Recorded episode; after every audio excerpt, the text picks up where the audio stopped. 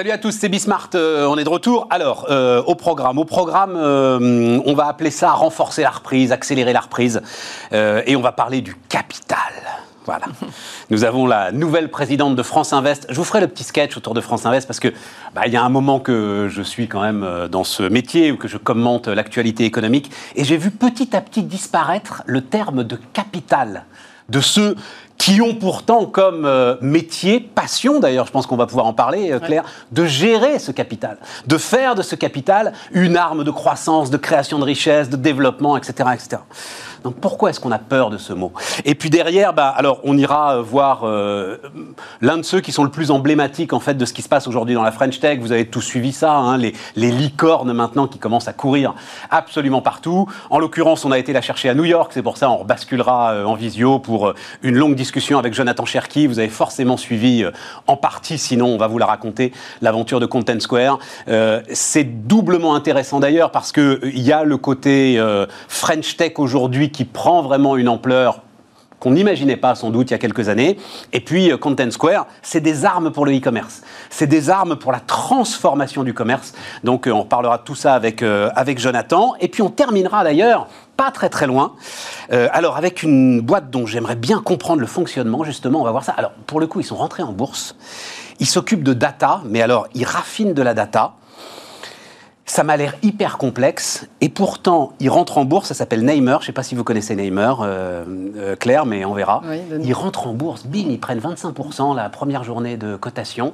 Donc il y a quelque chose là hein, autour de la data, vous savez, on dit le pétrole du 21e siècle, d'accord, ça fait 15 ans qu'on dit ça.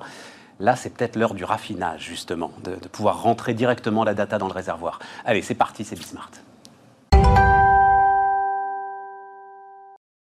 On démarre donc avec euh, Claire Chabrier. Bonjour Claire, nouvelle présidente donc de France Invest. Euh, absolument ravie de vous recevoir euh, sur Bismarck parce que donc je le disais, Claire, vous n'y couperez pas. Pourquoi est-ce qu'il n'y a plus le mot capital? Donc avant c'était l'association des investisseurs en capital, hein, si je me trompe bien. Puis ce C de capital est devenu croissance donc déjà, on a sorti ce honteux capital qu'on ne saurait voir. Et puis maintenant, donc, c'est France Invest. Pourquoi est-ce qu'on a peur du capital? Alors, c'est vrai qu'on parle d'investisseurs pour la croissance, mais je vais quand même vous expliquer pourquoi, hein, parce que c'est quand même le nerf de la guerre et c'est notre métier. Mais on parle du capital investissement et je pense que je vais utiliser plusieurs fois quand même dans la discussion le mot de capital investissement. Donc euh, euh, c'est un mot voilà, qui, fait encore référence quand même. et, pas, alors pardon, je, et après je vais, on va, s'exprimer largement. C'est pas anecdotique en fait. Pourquoi est-ce que ça me tient à cœur cette histoire? Parce qu'on on est dans un pays qui a un furieux problème avec le capital. On est avec des responsables responsables politiques qui ont un furieux problème avec le capital. Combien de fois, dans, euh, j'en sais rien, dans des débats politiques, ce mot est-il prononcé librement, tranquillement? Absolument jamais. Si on le prononce, c'est pour le stigmatiser. Et je trouve que vous avez un devoir et là-dessus, je lâche jamais. Ça fait dix ans que vos prédécesseurs, je les harcèle avec cette question. Je pense que vous avez un devoir d'expliquer en quoi le capital est indispensable. Vrai à la croissance. Mais je suis tout à fait d'accord avec vous, et c'est ce qu'ont fait tous mes prédécesseurs, et c'est ce que je vais faire encore. Hein, Alors remettez-le dans le nom C'est sans relâche, en fait, hein, qu'on fait ça quand même, et qu'on explique, et qu'on on essaie de convaincre de plus en plus d'entrepreneurs de dire ce qu'on fait, et, de, et pourquoi on est là, et le rôle qu'on a dans, dans, la société et dans l'économie.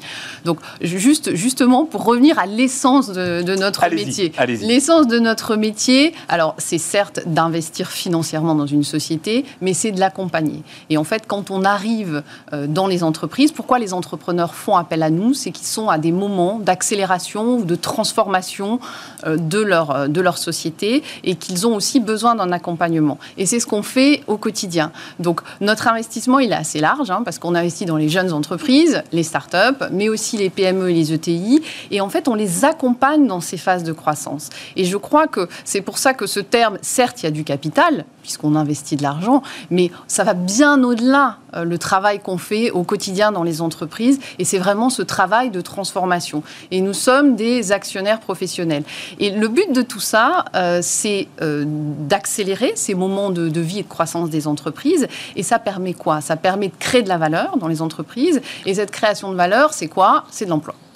Donc euh, quand on regarde nos chiffres, hein, ça je pense que... Bon bah voilà, faudrait que ça, ce soit, vous voyez, il faudrait que ça, plutôt que la Marseillaise, faudrait, j'en sais rien, le matin dans on les le écoles, vous voyez, vous voyez, voilà, c'est juste cette phrase-là, vous voyez, voilà, c'est le capital avec de l'accompagnement qui fait de la croissance et de l'emploi, ce serait bien. Exactement, et c'est assez simple en fait. Hein. Mais, évidemment, c'est très rationnel en fait ce qu'on fait. Il n'y a pas de magie, c'est très rationnel. Donc, euh, on rajouterait juste, pour finir d'énerver quand même, à un moment, quand même, faut le rémunérer, ce capital, et arrive l'autre mot maudit, le dividende. Voilà. Hein, juste, on rajoute ça. On en reparlera parce que ça a du sens aussi. Hein, si, euh, enfin, on prend des risques, nous, on y reviendra, mais ces risques, effectivement, on les rémunère. Donc, euh, ça aussi, c'est très rationnel. Euh, donc, ce que juste pour revenir à cette création d'emplois hein, et à la création que, de valeur qu'on fait dans les entreprises, les entreprises qu'on accompagne, en fait, on mesure ça de très près. Elles, elles, elles ont une croissance qui est supérieure de 2,5 fois à la croissance moyenne de, l'économie. Donc c'est des entreprises qui, par tous les moyens qu'on y met, hein, tout l'accompagnement, ont une croissance plus forte. Oui, mais Claire, attends, je me permets... Euh, ah, je me permets, ah, ben, je vais me permettre. oui, mais non, c'est-à-dire que... Euh, votre métier, c'est aussi de détecter celles qui ont un très gros potentiel de croissance. C'est vrai. Donc, OK, elles croissent deux fois plus vite et même plus de deux fois plus vite. Mais en même temps, c'est assez naturel parce que vous accompagnez la croissance parce qu'on les sélectionne, mais parce qu'on les accompagne. Et c'est vraiment sur cette partie, ah, c'est cette partie accompagnement qui, est important de comprendre. Et c'est d'ailleurs celle, euh, euh, c'est les témoignages qu'on fait en permanence auprès des entrepreneurs hein, pour les convaincre de tout le, travail qu'on sait faire. Parce que ce que je disais, c'est que c'est pas de la magie. Donc ce travail est au quotidien. On, crée de la valeur, donc plus de croissance. On crée des emplois. On a créé 280 000 emplois euh, sur les cinq dernières années. donc c'est une croissance qui est les entreprises qu'on accompagne. Hein, voilà, les entreprises que vous accompagnez et c'est donc une croissance qui est bien supérieure. Et, et, donc ça... L'un des reproches qu'on vous fait là-dessus, c'est justement que l'argent va à l'argent. L'un des reproches qu'on vous fait là-dessus, c'est justement parfois un petit peu comme les banquiers. Mais les banquiers, moi je les défends, je dis c'est pas leur métier de prendre du risque sur les entreprises, euh, les banquiers. Mais vous, c'est votre métier. Et peut-être d'aller dans des thématiques, vous voyez, qui sont un peu toujours les mêmes, et de manquer parfois un petit peu d'originalité. Alors, je vais peut-être vous contredire ah, là-dessus. mais euh, aujourd'hui, euh, donc nous, on prend des risques. Hein. Euh, on n'est pas l'argent à l'argent, mais nous, on, est, on ne prête pas d'argent. Donc on ne prête. On dit, le dicton nous dit, on ne prête qu'aux riches, mais nous, on ne prête pas. On investit. Et on investit pour une période, pour du long terme en fait, dans les entreprises. Et donc, on prend des risques dans chaque projet qu'on décide d'accompagner. On prend un risque sur le projet, sur l'équipe dirigeante. On prend ce risque-là. Donc ce risque-là, forcément, il a une rémunération, c'est vrai, on sélectionne ces projets, mais on sait aussi les accompagner dans le temps. Et c'est ce qui fait, euh, vous parliez euh, des, euh, des, licornes, de ce qui est en train de se passer, c'est ce qui fait aussi que parfois, on prend le risque d'investir dans des sociétés qui ont très peu de salariés, qui ont une idée, une idée qui est disruptive et qui, dans quelques années, va transformer la société et l'économie. Mais moins quand même, vous êtes plus, et d'ailleurs, c'est, je vous en félicite, hein, mais vous êtes plus grosse PME ETI quand même. C'est plus ça votre terreau d'investissement naturel pour... Alors, parle de France Invest. Hein, euh. Alors, en fait, non. Non, c'est vrai Parce que France Invest, on accompagne, c'est ce que je disais, hein, l'ensemble de la gamme. Et, aujourd'hui, c'est 25%, euh, dans, ce que les, les sociétés qu'on accompagne, c'est 25% de start-up. Donc euh, c'est très équilibré. On a investi l'année dernière, euh, donc vous savez que c'est une, ça, grossit beaucoup, hein, puisqu'on lève 5 milliards, donc 5 fois plus qu'il y a un an sur ce segment-là. Et on a accompagné 1000 entreprises, pas loin de 1000 entreprises l'année dernière, qui sont des petites entreprises et des start-up. C'était surtout pas une critique claire, hein, au contraire. Parce que les start-up, elles ont en fait aujourd'hui des moyens de financement euh, très très importants. C'est sans doute plus. voilà, c'est sans doute plus du côté des grosses PME voilà. que on a besoin de vous et de votre discernement. Voilà, disons voilà. Je pense que c'est effectivement, on doit être euh, et être représenté sur euh, l'ensemble de la chaîne de valeur. Donc les startups, je pense qu'on le fait. Euh, alors on voit qu'on est dans un environnement économique très pro French Tech et donc il y a beaucoup de dynamique autour de ça et ça ça fait partie de notre métier, c'est la prise la prise de risque qu'on a. Mais on accompagne aussi les PME et, et, les ETI. Et en fait, on est présent vraiment sur l'ensemble du territoire français. Et alors il y a un chiffre qu'on connaît pas bien aussi chez nous, c'est les secteurs qu'on accompagne. Et on accompagne 25% de sociétés dans le secteur secteur de l'industrie. En fait, l'industrie, c'est 25% de notre investissement. Je vais vous euh, donner un exemple. Il se trouve que je me suis vraiment intéressé à ce qui se passe euh, en ce moment dans l'Est autour des fonderies qui sont, qui étaient, euh, qui mm. sont sous-traitantes de l'industrie automobile, qui prennent en pleine face la disparition du diesel. C'est la vie, c'est la mutation. mais qui ont néanmoins des capacités de gestion de l'aluminium qui restent aujourd'hui sans doute très intéressantes. Bon. Euh, sans doute pour faire autre chose, évidemment, hein, que du diesel. tout le monde est d'accord. Le diesel, c'est fini. OK, on tourne la page. Il n'y a personne. En fait, en termes de capital, il y a l'État, bon, pour une fois, voilà. Euh, mais sinon, en termes de capital, pour aider à la transformation de ces vieux outils industriels qui peut-être ont un potentiel très très important autour de l'aluminium, il n'y a personne. C'est juste un exemple comme ça, mais c'est vrai que parfois on peut se dire, on aimerait qu'ils prennent davantage de risques sur ces terrains-là, vous voyez, les terrains historiques, les terrains traditionnels. Alors, euh, oui, mais je pense qu'il faut faire attention à la médiatisation de ce qu'on fait, c'est-à-dire, euh, par exemple, tout ce qui est tech, et à la réalité du terrain. Parce que quand je vous dis, nous, nos chiffres, on les calcule hein, chaque année, euh, et, l'industrie, en fait, dans les grands secteurs qu'on accompagne en France, il y a l'industrie, je vais vous donner les quatre principaux Alors, mais industrie quoi? Quelle industrie, par exemple Il y a l'industrie, eh bien, par exemple, je vais vous donner un exemple très concret, parce que c'est un investissement... Ça va être un truc je suis sûr, ultra moderne, industrie 4.0. Pas forcément moderne, mais par exemple, euh, dans le transport, dans le transport à température dirigée. Euh, je viens de faire un investissement, moi, dans ce secteur-là, qui est euh, une société qui euh, s'appelle Chéreau, qui est un leader français et européen. Bon, là, a Donc c'est la chaîne du froid. On n'est hein, pas complètement dans la tech, mais c'est la logistique, c'est la chaîne du froid, et avec des vrais enjeux de transition énergétique. Parce qu'aujourd'hui, pour moi, la tech et le financement de la tech, ce ne sont pas que les startups. La tech, elle est partout. Donc nous, enfin, on a ce laboratoire extraordinaire parce qu'on accompagne 8300 entreprises et sur toute la gamme. Et ce qu'on voit aujourd'hui, c'est que la tech, c'est pas qu'un sujet de start-up. La tech, elle est dans nos PME, elle est dans nos ETI aussi. Et ce sont ces sociétés, les sociétés qui s'emparent le plus de ces sujets technologiques, qui sont euh, justement les, champions de demain. Et, on voit ces thématiques-là qui sont vraiment transverses, quel que soit euh, le positionnement sectoriel de l'entreprise. Et dans l'industrie, c'est un enjeu. Et c'est un enjeu qu'on accompagne aussi euh, dans, la, transformation des, des entreprises et des dirigeants. Alors, vous avez été élu sur un programme alors j'ai encore une question euh, un peu d'actualité, puis ensuite on va voir votre feuille de route, mais comme vous l'avez dit, on est dans un moment charnière. Là, la, grande phrase, là, c'est le Covid a accéléré toutes les, toutes les tendances et donc nécessité de transformation. Euh, on se retrouve avec des entreprises dans une configuration un petit peu étrange. Elles ont levé des PGE, euh, qu'elles ont pour beaucoup d'entre elles pas dépensé, donc elles ont de la trésorerie, etc. Bon, elles, elles hésitent un petit peu sur la direction à prendre. Et beaucoup d'entre elles, mais alors vous allez me le confirmer ou pas, notamment une génération de euh, alors, euh, jeunes boomers, parce que pour diriger une entreprise encore aujourd'hui, faut pas être né quand même très très loin d'après les années 60, ont du mal à ouvrir leur capital. Ont du mal en fait à venir voir des investisseurs comme vous, parce que c'est abandonner une partie de sa souveraineté pour dire allons-y, transformons-nous ensemble. D'abord, est-ce que c'est une réalité? Et ensuite, qu'est-ce que vous pouvez faire justement pour les convaincre euh, d'avancer avec vous? Alors, c'est une réalité, mais ça se transforme. C'est en train de changer. Donc ça, euh, on y travaille tout le temps. Euh, justement à essayer de combattre les idées reçues et les préjugés sur ce qu'on fait. C'est pour ça que j'ai commencé au départ à vous dire, nous, on est là à côté des entrepreneurs. Mais je pense que la crise, et ce qu'on vient tous de vivre pendant les 18 derniers mois, euh, ça nous a permis aussi de renforcer nos positions et en tout cas notre image. Parce que pendant ces, avec ce qu'on a vécu l'année dernière, ça a quand même été un choc extraordinaire pour toutes les entreprises, quelle que soit leur taille. Eh bien, c'était quand même beaucoup plus confortable à ce moment-là pour un patron euh, d'être accompagné par un investisseur financier, de pouvoir échanger, de briser cette solitude du dirigeant. Et là, je pense qu'on a vraiment été en renfort à tous les niveaux. Quand on a été dans l'urgence, qu'il fallait absolument sécuriser la trésorerie, quand il fallait rebondir, se allouer les investissements, parce que c'est ça, hein, concrètement, on a été confronté à des prises de décision euh, d'urgence et d'allocation aussi d'investissements à court, moyen et long terme. Donc c'est plus facile quand on est accompagné euh, pour un entrepreneur de, de prendre ses décisions et d'avoir un miroir parce qu'on est vraiment là pour partager notre expérience. Et comme on a ce laboratoire, en fait, euh, euh, cette très large vision à travers toutes les entreprises qu'on accompagne, on voit ce qui se passe dans chacune d'entre elles. Et ça nous permet d'apporter les meilleures pratiques et de partager, en fait, ces meilleures pratiques avec les entrepreneurs. Et aujourd'hui, moi, je suis vraiment convaincue qu'on a des enjeux de sortie de crise, d'accélération. Euh, donc euh, c'est euh, accélération dans l'innovation. Hein. On a vu que les sociétés qui s'en sont bien sorties, c'est celles qui avaient investi, qui avaient investi en R&D ces dernières années, qui étaient digitalisées. Ça a été beaucoup plus compliqué pour les autres.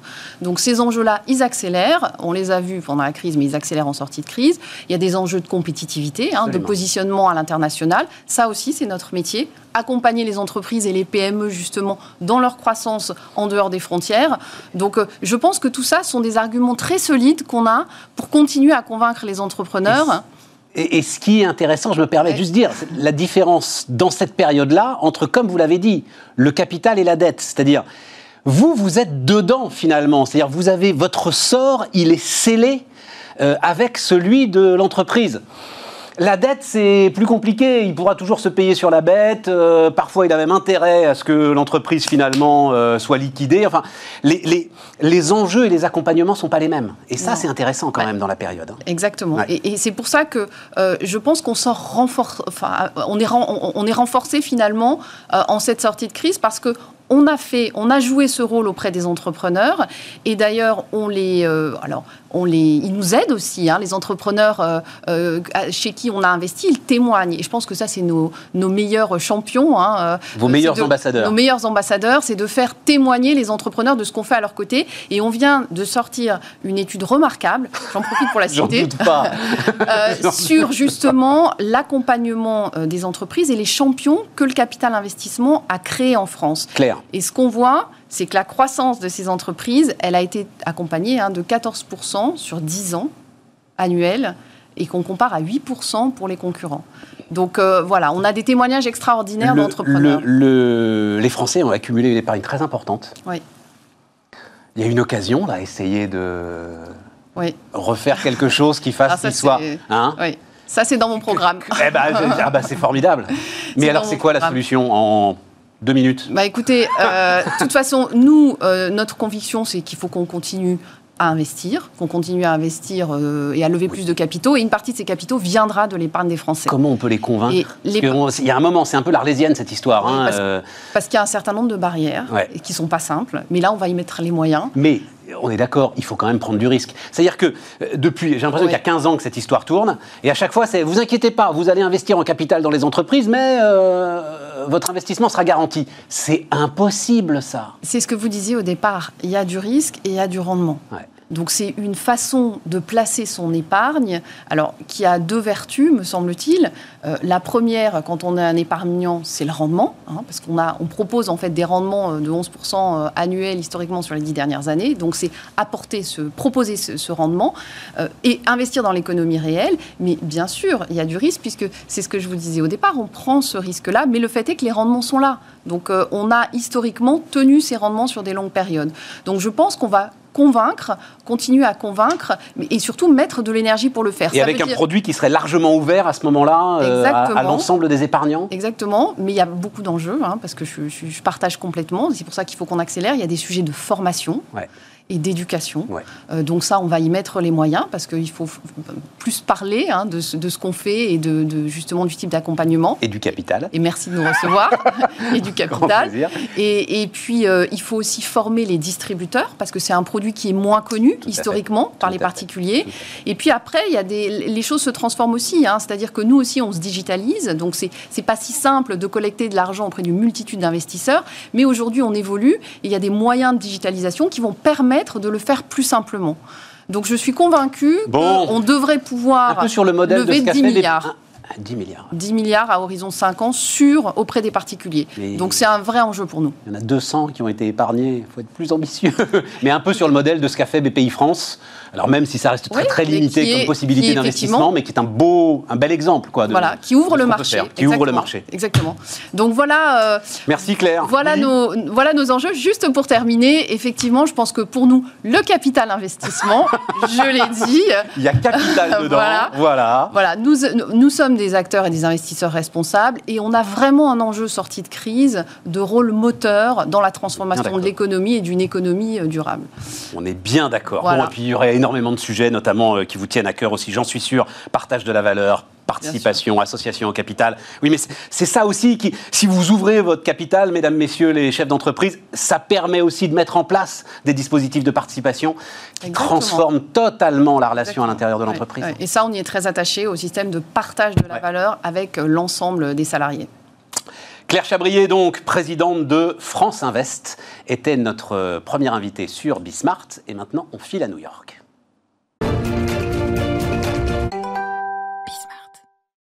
On repart, les amis. On repart. Euh, alors, on repart à New York, euh, où est euh, Jonathan Cherky, qu'on va retrouver? Alors, vous avez sans doute suivi ça, mais nous, on est dans le, on est dans le, dans, dans, le slow news. Voilà, on prend le temps. Et, donc, on, retrouve Jonathan à la tête d'une entreprise fondée 2012, c'est ça, Content Square, hein, Jonathan? Tout à fait. Salut Stéphane. 2012, valorisé maintenant 2,8 milliards de dollars après une levée de fonds historique. on va y revenir. Jonathan, euh, alors j'ai écrit dans les secrets du e-commerce, c'est-à-dire il faut euh, décrire. Moi, je me souviens très bien de la première fois qu'on s'était parlé. Tu, en fait, tu étudiais le cheminement de la souris sur les pages des sites e-commerce. C'est ça, hein, Jonathan? C'est tout à fait ça. En fait, quand on, quand on avait démarré, on essayait de comprendre pourquoi un utilisateur quittait le site. Et quand on a analysé ce qui existait dans le marché, il y avait des solutions d'analytics qui permettaient de comprendre page par page où est-ce que l'utilisateur s'en allait, mais sans véritablement comprendre pourquoi il s'en allait, qu'est-ce qu'il faisait à l'intérieur de la page, euh, qu'est-ce qui euh, l'aimait, qu'est-ce qui attirait son attention, qu'est-ce qu'il faisait avant de cliquer dessus. C'est comme un magasin physique.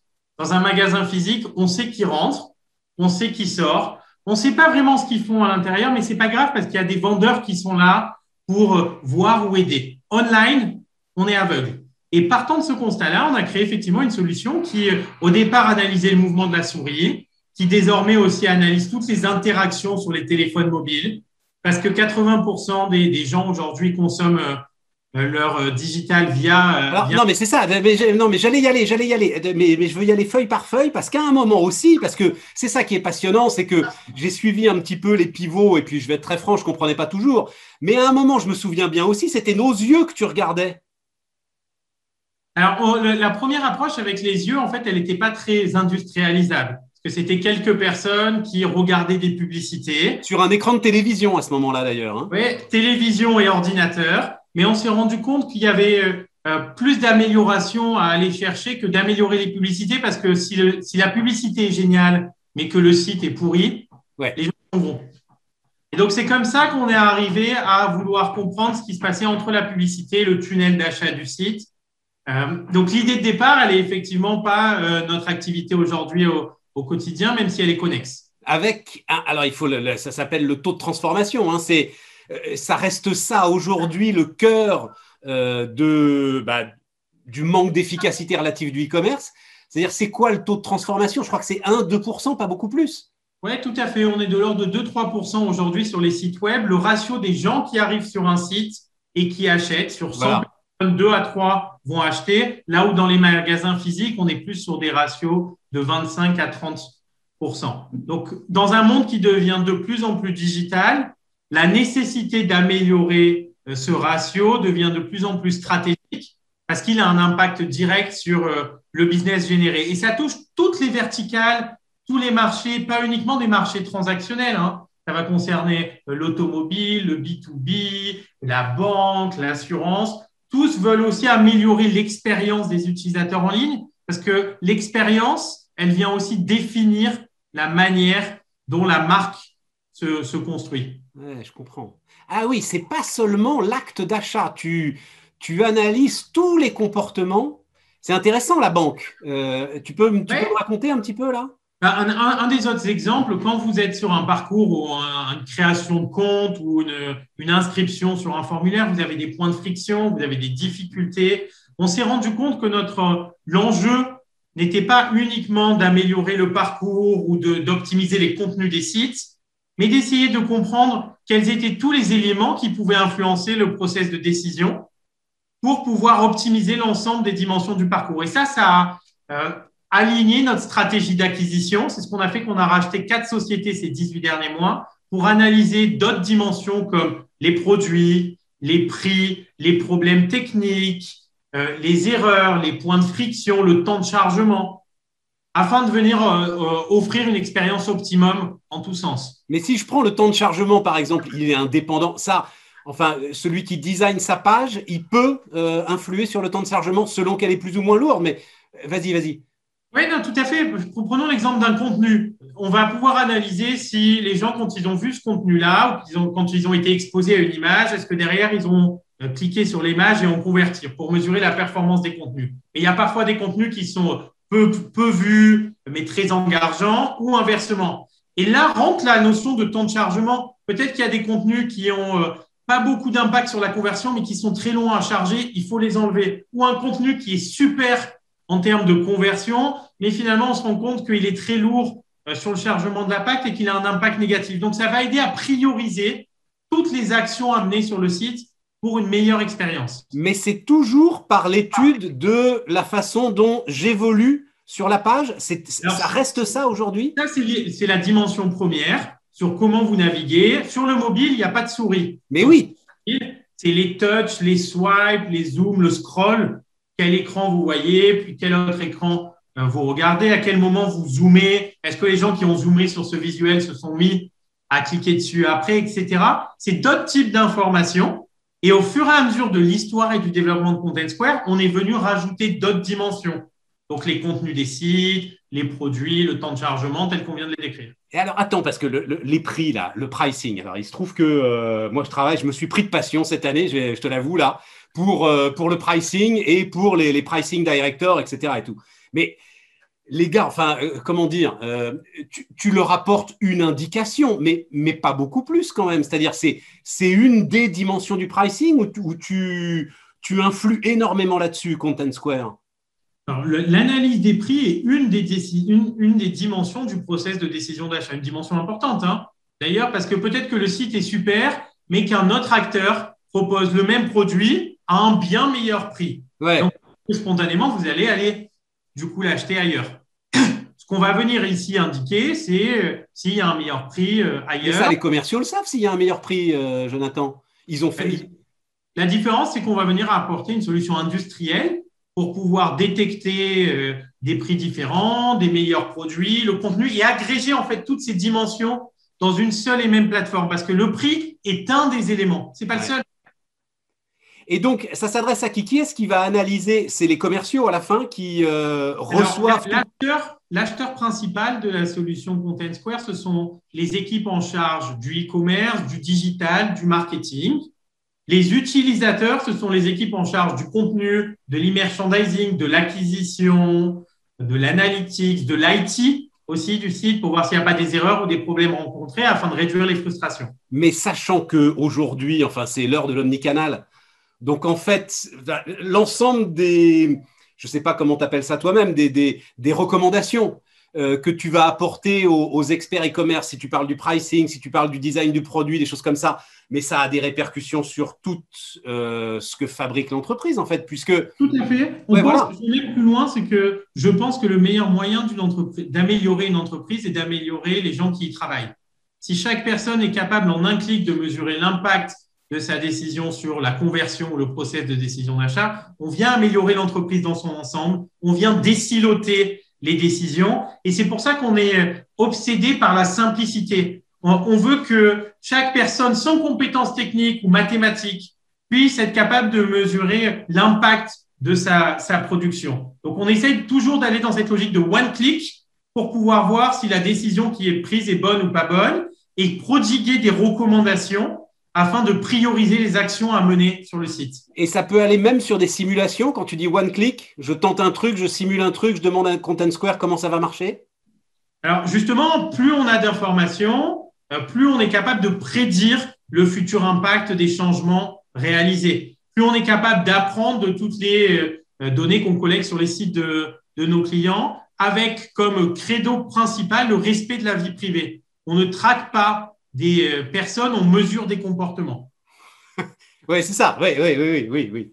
Oui, et puis pour le coup, effectivement, comme c'est euh, le comportement du doigt, on, on, s'en fout de savoir quelle est l'identité de l'utilisateur. C'est ça. Qui vient, c'est pas, c'est pas notre approche. Tu n'as pas besoin d'avoir une catégorie socio-professionnelle ou un sexe ou quelque chose comme ça? Non, rien du tout. Je, vais même plus loin. Euh, je pense que le futur des sociétés dans lesquelles on vit feront du respect de la vie privée un pilier et donc, on y voit, nous, chez Content Square aussi, un élément de différenciation euh, avancé en plus d'une conviction détaillée. On va même plus loin dans notre conviction et dans la manière dont on veut impacter euh, euh, le monde, c'est qu'on pense que le web devrait être accessible à tous. Et quand je dis à tous, ça concerne l'accessibilité des sites, les personnes âgées, les malentendants, les personnes atteintes de déficit visuel, 70% des sites web ne sont pas accessibles. Il y a un milliard de personnes sur la planète qui ont des difficultés à accéder au contenu.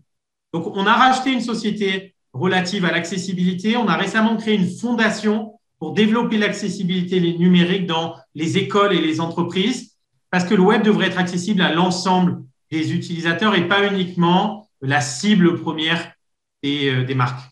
Et il ne peut pas y avoir une contradiction à un moment entre l'efficacité commerciale que tu promeus, euh, l'augmentation du taux de transformation et le fait de rendre mon site accessible, de faire de, de l'inclusion commerciale presque. Hein, c'est ça que tu nous décris là. Euh, je ne dirais pas je, je pense pas qu'il y ait d'opposition. Je pense qu'en revanche, il y a un enjeu à traiter un certain nombre de sujets qui peuvent avoir un impact au-delà de l'impact transactionnel. Et Covid a été aussi un accélérateur de la digitalisation du monde qui amène aux marques de plus en plus de nouveaux segments d'utilisateurs qui arrivent sur leur site. Donc, un vrai sujet à la fois euh, d'impact business, mais aussi un sujet sociétal. Il y a, donc, il, y a, cinq ans, Jonathan, une marque, elle disait Mon site, il est responsive. Ça voulait dire qu'il pouvait s'adapter à tous les devices. Bon. Et donc, toi, tu dis dans, dans cinq ans, peut-être même avant, la marque, il faudra qu'elle dise Mon site, il est inclusif. Et j'irai même plus loin il devra être adapté pour chacun. Ouais, c'est ça. Personnalisé, tout en ayant un parfait respect de la vie privée. Euh, alors, euh, donc, tu es à New York. Euh, tu es parti à New York quand d'ailleurs? Un peu moins de quatre ans. C'était obligatoire pour développer la boîte à cette vitesse-là? Je dirais que à ce moment-là, les États-Unis représentaient le plus gros marché en termes de e-commerce. Donc, dans notre ambition de devenir le numéro un mondial de notre activité, il fallait devenir plus grand dans le plus grand des marchés. C'est la raison pour laquelle je suis parti pour, pour développer, pour prendre le lead et, et accélérer notre pénétration sur ce marché-là. Un des facteurs de développement aux États-Unis a été le rachat d'un de nos concurrents, société d'origine israélienne, dont 80% de son activité était aux États-Unis, qui a accéléré drastiquement notre, notre pénétration sur euh, ce marché. Aujourd'hui, 50% de notre activité est réalisée aux États-Unis. Et alors, parce que tu as euh, donc euh, la France a célébré la levée de fonds de Jonathan Cherki comme une victoire en Coupe du Monde. Euh, tu en es visiblement très fier, voilà. Euh, tu as envoyé un, petit mot, euh, donc grand merci. Donc Cédric O, euh, notre, je ne sais plus s'il est ministre ou secrétaire d'État, enfin peu importe, Cédric O, tout le monde sait qui c'est.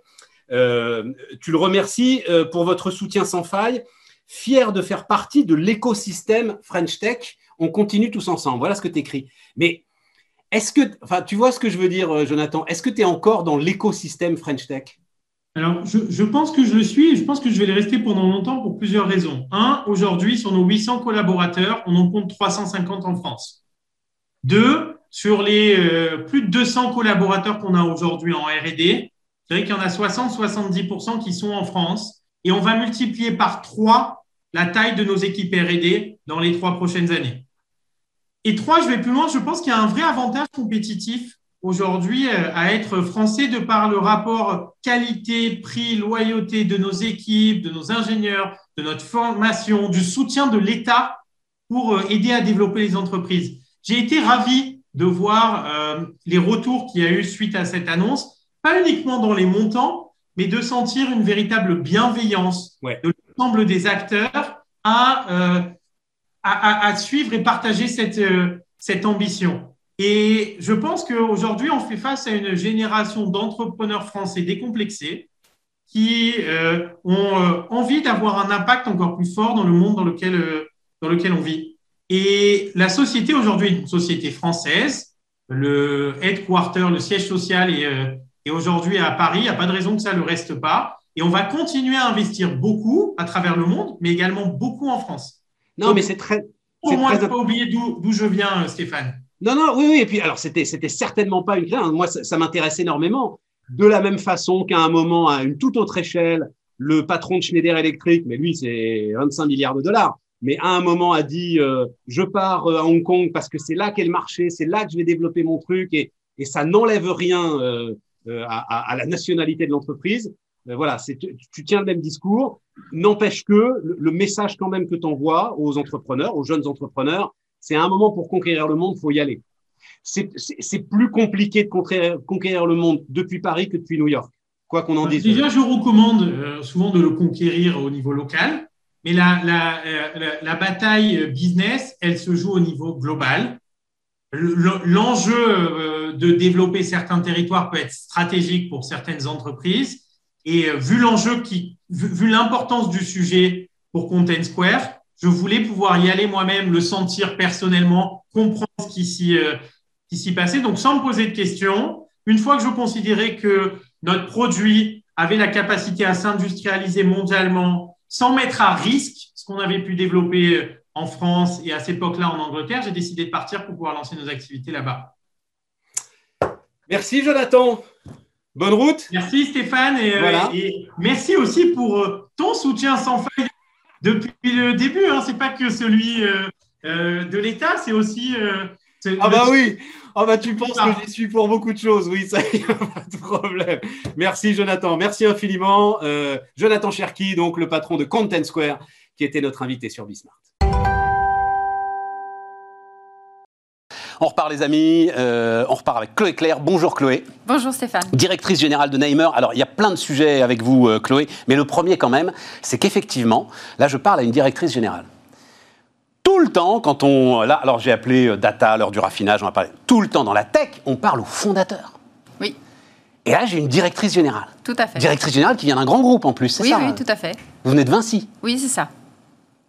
Mais en fait, ça m'intéresse beaucoup. Voilà. Alors rien que ça, ça m'intéresse beaucoup. Et rien que ça, je me dis qu'effectivement, il y a des fondateurs et il y a des directeurs généraux. C'est pas le même métier. Oui, exactement. Et ça, on se rend compte parce que justement, mon associé, qui est fondateur, Grégory Labrousse, c'est un visionnaire, un créatif mais un peu moins un gestionnaire. C'est ça. Et donc, en fait, on est très, très complémentaires. Et pour le day-to-day, pour euh, passer à l'échelle, ce qu'on est en train de faire en ce moment avec Nemer et ce qu'on a fait avec notre IPO, euh, on a besoin d'être structuré, d'être organisé, de pouvoir aller de l'avant et de préparer la forte croissance qui nous attend.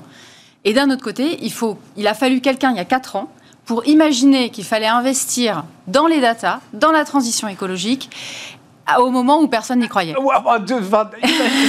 disons qu'il a trouvé un moyen de le faire au moment où tout le monde cherchait le moyen. C'est peut-être plus juste, ah, non euh, Il y a 4 ans. C'est ça, oui, oui peut-être. Et puis, euh, et puis aujourd'hui, il est, il est, évidemment à mes côtés, mais justement sur toute cette partie créative, nouvelles solutions, produits, etc. Donc, euh, c'est un, mix qui fonctionne bien. J'avais une phrase sur la data dont j'étais très fier, donc vous allez euh, vous aussi y avoir droit. C'est euh, comme le sexe adolescent, c'est-à-dire tout le monde en parle, tout le monde en rêve, personne ne le fait.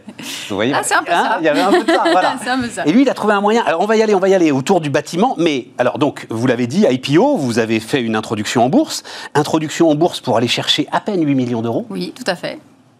Là aussi, c'est un, un autre mystère, c'est-à-dire. D'ailleurs, tout le monde vous le dit, hein, c'est la question qu'on vous pose de manière récurrente, mais pourquoi vous imposez les contraintes de la cotation, même si c'est gross, hein, il y en a un peu moins de contraintes, mais quand même. Bah justement. Aller chercher 8 millions d'euros sur la data, comme dit Macron, vous traversez la rue, vous les trouvez, les 8 millions d'euros. je suis tout à fait d'accord, mais d'abord, je pense qu'on est, on est aussi des pionniers et euh, faire différemment des autres, pourquoi pas? Et puis, en plus, euh, growth, euh, c'est assez léger finalement. Oui. Et ça permet aussi de structurer bien une entreprise. Et euh, vous l'avez dit, je viens des grands groupes. Et c'est vrai que moi, je me sentais à l'aise dans une entreprise qui était prête pour sa forte croissance. Et pour la préparer, rien de mieux qu'un accélérateur qui est finalement l'IPO, où en quelques mois, on s'est vraiment transformé. On a, on a conditionné l'entreprise pour pouvoir y aller. Et ensuite, il y a une question de notoriété. Vous, l'avez dit. Euh, Je trouve ça génial, Chloé. Ah bon Ah non, mais absolument génial, parce que ça veut dire. Ben, euh, alors, donc l'entreprise a 4 ans. Oui, c'est ça. Euh, ça veut dire que, en fait, vous vous mettez sous l'œil public mhm. et c'est sans doute la plus belle protection contre bah, les délires qui pourraient vous saisir. Mhm. Si jamais, à un moment, j'en sais rien, vous aviez des, des projets compliqué en fait à rentabiliser, enfin des choses comme ça. Oui, tout à fait. Non, en plus, euh, aujourd'hui, on a quand même assis notre tech, donc on sait où on va, on a, on a des grands comptes, des clients, mais ce qu'on doit asseoir, c'est la notoriété. Et vraiment, c'est important parce que l'IPO, c'est mieux qu'un petit article qui dit euh, un tel a levé 8 millions avec euh, tel fonds. C'est, on est bien plus visible, alors qu'à notre échelle, finalement, regardez, je suis sur votre plateau, voilà. Je et vous êtes, et je, je suis très franc, vous êtes sur le plateau pour ça. On m'aurait dit, euh, c'est une boîte qui fait de la data dans le bâtiment. Non, d'accord, quoi. Ils sont rentrés en bourse, ils ont fait euh, plus 22% à l'ouverture. Voilà. une semaine un peu difficile pour les autres IPO, donc on était un peu comme ça. oui, c'est ça en plus. il y, en a qui ont fait la une de la presse, ça s'est très très mal passé. Et vous, tranquille, hop. Bah, Il y avait une forte demande. Je pense qu'en plus, on est, on est sur de la transition écologique, donc évidemment, ça parle à beaucoup de gens. Euh, la data, il y, a, il y, a, un peu de, de ce côté euh, euh, de, de, votre citation, on a envie d'en faire. Ouais, eh bien, voilà. bah, c'est rentrer dedans. voilà. Et Ouais, ça, permet en plus à tout le monde d'y aller. C'est la puberté. Voilà. Yeah, on Et il y a autre chose, quand on est justement directrice générale d'une entreprise qui rentre en IPO, on a des messages de gens qui vous disent j'ai investi, je crois en votre entreprise que Ah, je ne connaissais pas. Et sur LinkedIn, j'ai plein plein de messages comme ça. Et je trouve que, en fait, pour, en se réveillant le matin, c'est encore plus sympa Ouais, d'avoir ça. Ouais, mais- Ah oui, il y a un petit, euh, il y a une petite, il y a- un gros sac à dos là quand sac même. à dos. Ah, et voilà, c'est ça. Ah, ça vient avec le sac à dos. Mais à dos. la motivation, euh, c'est quand même très important. Vous auriez pu lever 19 millions d'euros, j'ai lu, euh, Oui. tellement la demande était forte. Voilà. Et vous vous êtes resté quand même à 8 euh, Ah, parce que qu'en vous- fait, il y a un petit système qui permet d'aller plus vite à 8 et d'être plus léger en termes de dossier, justement, qui est fait pour les entreprises de notre taille. Oh, tout est pensé, réfléchi. Ah bah, c'est mon rôle. Ah ouais, non mais c'est formidable. et, et vous-même, alors euh, je ne vais pas vous demander votre âge, mais enfin quand même ça m'intéresse un petit peu. C'est-à-dire, euh, enfin euh, voilà, vous êtes au milieu de la carrière, enfin Oui, voilà, fait, pas beaucoup plus quoi. Bah oui, et donc je- c'est quand même un saut dans le vide. Ah oui. Qu'on fasse ça euh, comme nous on l'a fait, 55 ans, machin, on n'a plus grand-chose à perdre. Mais là, vous, c'est un saut dans Bah non, mais au contraire, moi j'avais encore 20 ans de quartier, Mais oui, de carrière, ça. bah donc euh, j'avais envie de faire euh, autre chose. Je pense qu'aujourd'hui, on a tous envie de se réinventer. Quand j'ai fait mes études, on pensait qu'on allait faire ses études 5 ans, 8 ans, etc. Et qu'ensuite, on allait avoir une carrière. Et puis en fait, on se rend compte que le monde, il bouge dix fois plus vite, que tout le monde peut apprendre sur des MOOC, peut faire des choses, etc. Moi, je suis ingénieur et architecte dans le bâtiment, hein, pas architecte en tech. Et je suis aujourd'hui à la tête d'une boîte de deep tech qui fait de l'intelligence artificielle. Et ça, c'est notre monde actuel qui le permet. Donc là, il faut saisir les opportunités. Et en vrai, moi, ça faisait quelques années que j'avais envie de le faire. Et puis, le Covid, finalement, c'est quelque chose, on, est, on a été chez soi, on a, on a travaillé, etc. On s'est dit, bon, est-ce que c'est pas le moment, finalement? Et je pense qu'il y a eu aussi une accélération de ça. Et Vinci a investi dans Neymer Euh, euh, non, non, parce qu'ils n'ont pas de, ils n'ont pas de fonds pour investir euh, dans Neymar. Maintenant, j'ai des amis chez Vinci qui ont investi euh, personnellement dans Neymar. Eh oui, c'est ça. Bah oui. Ah, c'est incroyable. Bon alors, racontons ce que vous faites maintenant, parce que c'est là où ça se complique, si j'ose dire.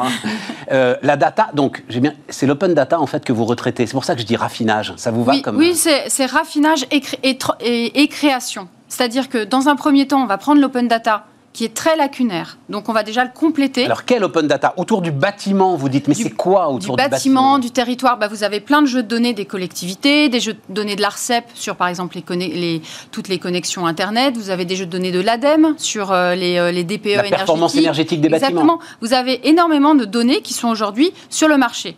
Le problème, c'est qu'elles sont dans des formats différents. Donc, vous avez du texte, vous avez des, des tableaux, vous avez des images. Nous, on utilise beaucoup d'images, etc. Et ensuite, vous avez des choses qui sont sur plein de supports et lacunaires. Donc, l'idée, c'était de dire, nous, on va mutualiser le travail, de s'emparer de l'open data et de le rendre actionnable dans une seule base de données. Mais on ne s'est pas arrêté là. Parce que sinon, on n'apporterait pas assez de valeur. Ce qu'on a fait, c'est qu'on a créé des nouvelles données à partir du croisement de ces données. Les données chez nous, on appelle ça des attributs. Donc, c'est des attributs à forte valeur ajoutée qui sont créés avec des algorithmes, des algorithmes de machine learning et de deep learning qui sont aussi très différents. Puisqu'on Attendez, traite plein de ça va très très vite. Pardon. Donc vous, vous- vous prenez tout l'open data Voilà. autour, alors autour du bâtiment, des Des bâtiments. territoires, euh, Mais, de mais- mais l'environnement. comment est-ce que vous déclenchez? Comment est-ce que vous dites je vais aller m'intéresser à cette zone-là ou à ce bâtiment-là ou etc. C'est Ah ben, quoi le fait déclencheur? On a, on- le fait déclencheur, c'est d'avoir désiré euh, euh, décrire le monde physique par la donnée. Comment est-ce qu'on décrit le monde physique? D'abord, on peut le décrire quantitativement. Vous voyez, vous pouvez Oui, mais non, non, mais attendez, parce qu'il faut intervenir sur des géographies précises. Bien- euh, bien- Donc a- c'est vos clients qui vous demandent en fait sur une géographie Eh précise. c'est là que je reviens à mon, à, à- à mon, à mon associé, qui était visionnaire. C'est que lui, il n'a pas attendu d'avoir un client pour avoir l'idée.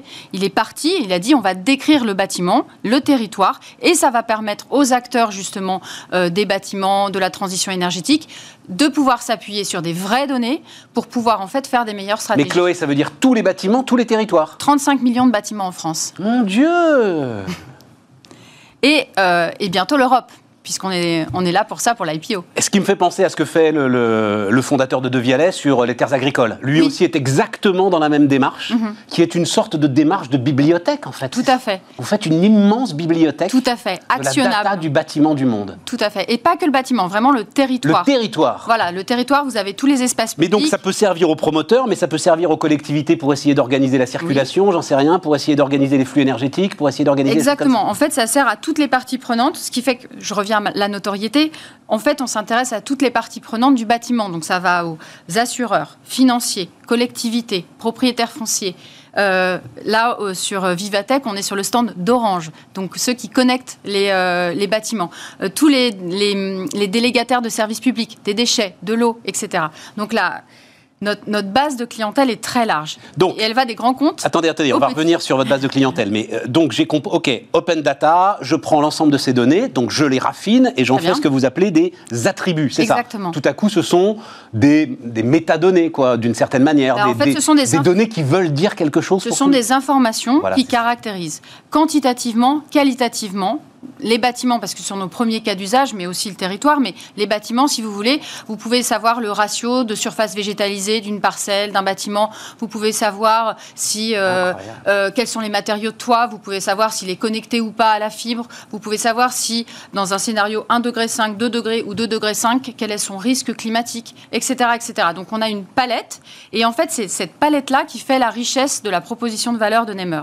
Si vous voulez juste deux informations, peut-être que cette grande bibliothèque qu'on vous offre n'est pas la meilleure solution. Si vous avez besoin de plein d'informations tout de suite actionnables sur l'étagère, eh bien, vous venez chez nous. Oui, alors, euh, pour donner un exemple, oui. euh, les assureurs oui, tout à fait. sont parmi vos premiers clients. Exactement. Donc, on a un partenariat avec un actuaire qui s'appelle Adactis et on a fait une offre qui s'appelle Smart Home Pricing for Insurance parce qu'on vise déjà euh, l'international. Mais non, vous avez déjà 35 millions de bâtiments. En France il nous faut l'Europe après. Allez, allez, continuez, continuez. Alors, je continue. Donc, en fait, ce que l'on fait, c'est d'améliorer le, le, parcours client pour ces assureurs. Quand un nouveau client vient pour de la multirisque habitation, il faut qu'il réponde en moyenne à 20 questions. Donc, si on cherche deux, trois euh, devis, soit on a une heure à passer, soit on n'a pas une heure. Et l'idée, c'est de capter ceux qui n'ont pas une heure. Et donc, en fait, il suffit de poser deux, trois questions au client, dont son adresse. Et nous, en live, pendant que l'assureur va faire le devis, il va appeler nos attributs et va dire là, j'ai toutes ces informations sur cette habitation. Et il, y a aussi, mais il, y a aussi, il peut y avoir aussi des données de sécurité sur euh, les vols dans le quartier euh, ou des choses comme ça pour l'assureur Exactement, qui sont parfaitement publiques. La résistance des matériaux au feu, le... Tout à fait. Et vous savez que par, par le exemple, sous-sol, habiter près d'une bretelle d'autoroute est un facteur de risque pour le vol. Et donc nous, nous avons, grâce à Adactis, qui a donc cette expertise métier de savoir quelles sont les caractéristiques, et on a testé 70 attributs, aujourd'hui on en a une trentaine qui servent pour l'assurance, mais on en a testé 70-80. On a fait des modèles de prédiction de risque. Ils les ont fait, puisqu'ils sont actuaires. Ouais, nous, on a fait les attributs. Ouais. Et ils ont, on a prouvé euh, qu'avec 25-30, on était capable de bien mieux caractériser le risque, de 20 à 40% mieux que l'assureur traditionnel. Et donc nous, on va voir ces assureurs traditionnels et on leur dit, vous êtes aujourd'hui, vous faites un petit peu manger les, les pieds par ces néo-assureurs qui viennent ouais. justement euh, d'entreprises innovantes, de machine learning, etc. Luco qui est venu là, c'est eh très voilà. impressionnant. Eh ben, vous avez des calculs de risque en quelques secondes. Exactement. Eh bien en fait, nous, ce qu'on propose, c'est qu'aux assureurs traditionnels, on leur apporte le game changer de Luco. Vous allez renforcer la rente alors non, pas du tout. Vous étiez, vous étiez formidablement sympathique depuis le début. non. Et là, voilà, sur les 30 dernières secondes, non. ça se dégrade. Vous allez passer moins de temps à comparer les prix de vos assureurs, puisque vous allez répondre à presque aucune question.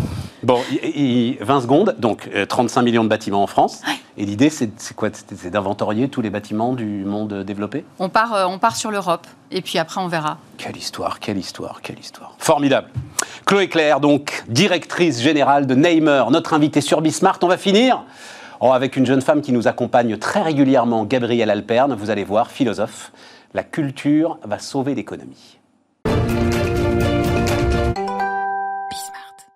On repart les amis, on repart avec Gabrielle Alperne qui vient nous voir régulièrement. Bonjour Gabrielle. Bonjour Stéphane. Philosophe qui travaille sur l'hybridation. Nous sommes tous des êtres hybrides. Exactement, voilà. tous des centaures. Vous êtes, voilà, et, et, vous qui êtes des acteurs économiques et des agents économiques, vous pratiquez l'hybridation, parfois sans le savoir. Voilà. Tout à fait. Bon, euh, on reparlera de ça euh, longuement un jour, mais euh, évidemment, tu t'intéresses à la vie économique. Oui. Un certain nombre de thèmes, et euh, comme tu es philosophe, ce sont des thèmes inattendus, et celui du jour est particulièrement inattendu. Tu nous dis, Gabriel, que la culture va sauver l'économie. Tout à fait. Alors effectivement, ça peut paraître assez paradoxal de dire une chose pareille. Nous, on adore ranger les choses en des cases. Alors quand je dis nous, c'est les êtres humains et puis les Français en particulier. On adore ranger les choses en des cases. Alors euh, l'art dans l'art, euh, l'économie c'est l'économie, et puis un chat est un chat, et puis et puis voilà. Sauf qu'en fait, il pourrait se révéler que les croisements euh, pourraient être extrêmement intéressants et que justement, à l'heure où on on est dans une crise, euh, voilà, et il va y avoir des vrais sujets de relance économique. Ouais. Un certain nombre de secteurs économiques pourraient trouver, peut-être pas leur rédemption, mais en tout cas pourraient trouver des réponses, des solutions dans la culture, dans l'art plus, plus précisément. Je vais vous Alors, donner faut y aller. alors- Ah bah, il faut, Alors, bah il oui, faut oui, les exemples, là, il faut y aller. Effectivement. Parce que ce que je dis, alors certes, c'est quelque chose que j'appelle de mes voeux, mais en plus, c'est- un constat, c'est-à-dire que ça arrive déjà. Donc cette grande hybridation entre la culture et l'économie, entre l'art et l'économie, ça arrive déjà. Moi, je vais te dire, le- le- juste comme ça pour poser le problème. Oui. Pour moi, voilà, je vais pas dire chef d'entreprise, machin. Pour moi, euh, agent économique euh, basique et binaire. C'est plutôt le contraire, c'est-à-dire, euh, en gros, oui, à travers le mécénat, ouais. à travers le mécénat, c'est l'économie qui soutient la culture parce que euh, l'homme n'est pas un animal justement et qu'on a besoin de réfléchir de temps en temps et, et de s'émerveiller. Oui. Mais je ne vois pas en quoi euh, la culture pourrait soutenir l'économie. Alors c'est là où justement je voudrais dire qu'il faudrait arrêter de laisser justement culture et art dans la case en gros mécénat, fondation d'entreprise, Voilà. mais au contraire c'est le directeur de l'innovation ou le directeur de la stratégie qui devrait euh, y regarder de plus près. Je vais vous donner deux exemples dans des secteurs qui sont quand même plutôt mis à mal, le secteur automobile et le secteur de l'hôtellerie. Première chose, dans le secteur automobile, on parle toujours des voitures hybrides. Euh, et alors l'hybride, c'est bon, ben voilà, euh, euh, électrique, thermique. Enfin, voilà, c'est comme ça que l'on définit l'hybridation dans le secteur automobile. Pour moi, l'hybridation dans le secteur automobile, c'est tout autre chose. C'est comment est-ce que la voiture devient quelque chose d'autre, par exemple une autre pièce de la maison, un salon, et là. À partir du moment où on commence à, casser la case, bon bah un truc pour voyager quoi, enfin voilà, mais ça devient tout autre chose. Là, il y a un croisement possible avec la culture et l'art. Un exemple très concret, DS Automobile a fait un partenariat avec le musée du Louvre. Alors là, on se dit, mais alors quel, type de partenariat a bien pu voir le jour? En fait, ils ont sorti une voiture euh, particulière, voilà, euh, une collection particulière, euh, en partenariat avec le musée du Louvre, qui diffuse un certain nombre de grandes de- d'œuvres euh, symboliques du musée du Louvre sur l'écran central, avec un certain nombre de podcasts. Bon, alors ça, on peut se dire, oui, mais il y a un côté un peu gadget, voilà. Oui, mais, ça, c'est les codes mais du luxe. une première, c'est une première, à mon sens, c'est une première étape dans l'hybridation. Parce qu'à partir du moment où on se dit la voiture, c'est plus seulement une voiture, en plus surtout. Si euh, bah, elles deviennent euh, en, en- en conduite euh, automa- automatique, qu'est-ce qu'on va bien pouvoir faire dans une voiture autonome, ouais, Voilà, autonome. Qu'est-ce qu'on va bien pouvoir faire dans une voiture Et donc c'est là où effectivement, si la voiture devient un salon, devient une autre pièce de la maison, devient un endroit où justement c'est un endroit de loisir, un endroit où on peut se cultiver, là on entre dans quelque chose de particulièrement stratégique qui peut être intéressant. Et à mon sens, c'est ça la véritable voiture hybride de demain. Exemple donc dans le secteur automobile. Mais alors, tu cites DS, mais forcément, alors, il faut aller lire. C'est euh, une page et demie de Roland Barthes, comme ça, ça vous permettra de lire une fois du Roland Barthes dans votre vie, autour de DS. Roland Barthes avait déjà décidé que DS était une œuvre d'art. Avait déjà décidé que DS n'était plus une automobile. Oui. Voilà. Oui, du fait alors- du dessin de ses courbes. Exactement. Et, et- et parce que elle n'était pas ergonomique, justement. Enfin voilà, c'est euh, en gros Oui, ce qu'il dit. bah, donc c'est intéressant. Donc ça montre que finalement euh, il y, a un ADN qui est, qui est particulier, un, un ADN. Vous tapez DS. Roland Barthes, vous allez lire ça, c'est extraordinaire. D'accord, bah effectivement, c'est- très intéressant. Ah. Euh, Alors après, donc ça c'est le secteur automobile. Dans le secteur de l'hôtellerie, ce qui est très intéressant, c'est qu'il y a euh, quelques hôtels. Alors bon, évidemment, hein, c'est quelques hôtels comme ça, mais je pense que ça va vraiment euh, devenir un, un- un- un avantage concurrentiel de demain pour un certain nombre d'acteurs de l'hôtellerie. En, en- en Italie, en particulier, qui, ont, qui commencent à hybrider l'hôtel avec la résidence d'artistes et avec le lieu de euh, d'école d'art et de, et de culture. Et donc, c'est une résidence d'artistes. Il y a des artistes qui sont donc logés gratuitement. Ils produisent une œuvre. Cette œuvre est ensuite donnée gratuitement à l'hôtel. Ce qui est génial, c'est que quand j'ai envie d'a- d'aller dans une chambre de cet hôtel, eh bien, je peux choisir la chambre que je veux et donc l'univers artistique que je veux. Ce qui est génial aussi, c'est que cet hôtel me propose, pour moi, pour mes enfants, euh, des ateliers de de- d'art, hein, voilà, pour pouvoir se former à leur sculpture, peinture, enfin voilà. Et donc c'est tout ça en un. Et donc là, pour le coup, c'est un véritable avantage concurrentiel pour pouvoir attirer un certain nombre de, de- Évidemment. de- de touristes. Évidemment. Donc voilà, là, la culture, l'art sauvera l'économie. Alors, On va dire que tu es sur des. Alors, l'automobile, non, mais avec l'hôtellerie, tu es un secteur spécifique. oui, mais alors un, un autre exemple, et alors là, pour le coup, c'est quelque chose qui m'a fasciné, c'est la librairie. Parce qu'on a bien vu, il y a tout le sujet des librairies qui ont été mis sous, mis sous, sous le coup de projecteur avec, avec la crise sanitaire. Je disais finalement comment faire revenir les gens dans les librairies. On disait, bah, en fait, la véritable hybridation, c'est euh, avoir un site internet et puis euh, faire, euh, faire du e-commerce. Moi, je ne pense pas. Je pense que le vrai sujet de, de- de la librairie et la librairie du futur, Évidemment, oui, ok, d'accord, elle a un site internet, mais surtout, elle est en présentiel et elle va offrir, enfin, elle devient un lieu, un tiers-lieu, un truc extraordinaire. Et ça, ce qui est intéressant, c'est que les Chinois ont pris énormément d'avance. Et il y a plein de librairies qui sont en train d'ouvrir en Chine, qui sont des librairies cathédrales. C'est-à-dire que c'est des, endroits immenses, qui ont été euh, designés et, construites par des architectes euh, complètement enfin, euh, fous, inédits. voilà. Et donc, c'est des, trucs, effectivement, cathédrales, où on peut... alors, on peut faire plein de choses dedans. Et alors, ce qui est génial, c'est que les gens font la queue pour y, pour y entrer. et, et les enfants se battent pour pouvoir y entrer. Mais ça, c'est vrai, Gabriel, pour tout le retail. Ce que tu es en train de me décrire, c'est, alors il se trouve que euh, on en parle très régulièrement, l'événementialisation du retail. Et effectivement, ça passe par la culture. Exactement. Ça passe par la culture. Tout à fait. Alors c'est une phrase extraordinaire d'Andy Warhol sur laquelle je suis tombée, 1975. Alors clairement visionnaire, qui disait tous les grands magasins vont devenir des musées et tous les musées vont devenir de grands magasins. Alors, je sais que ça peut, ça peut choquer. oui, vous avez raison. mais c'est terrible, c'est de l'instrumentalisation de la culture et de l'art, c'est la profanation de l'art. Voilà, les marchands du temps. Exactement, sauf que ça permet aussi euh, de pouvoir ouvrir enfin l'art. Et on sait très bien qui va dans les musées et qui n'y va pas. Et là, encore une fois, je reprends mes exemples aussi en Chine un nouveau concept extraordinaire qui s'appelle K11. Et donc là, c'est un mélange de galeries marchandes et de galeries d'art. Et donc on mélange bah, le shopping et des poses artistiques. Et, et ça marche. Ça marche. Voilà. Bah, encore un exemple Non, non, parce que j'ai envie de t'amener encore plus loin, en fait. Il y, a, plein d'exemples. Euh, autre chose, Renzo Piano. Ça, je trouve ça magnifique. À qui on disait, par rapport à Beaubourg, non, mais alors en fait, c'est horriblement moche, euh, ces ascenseurs extérieurs, enfin, ces escalators extérieurs, on a l'impression que c'est un hypermarché. Et Renzo Piano disait. C'est l'architecte de Beaubourg. Ouais, hein. ouais. Et Renzo Piano disait, mais tant mieux, parce que les gens n'ont pas peur d'entrer dans un hypermarché. Ah, génial. Voilà.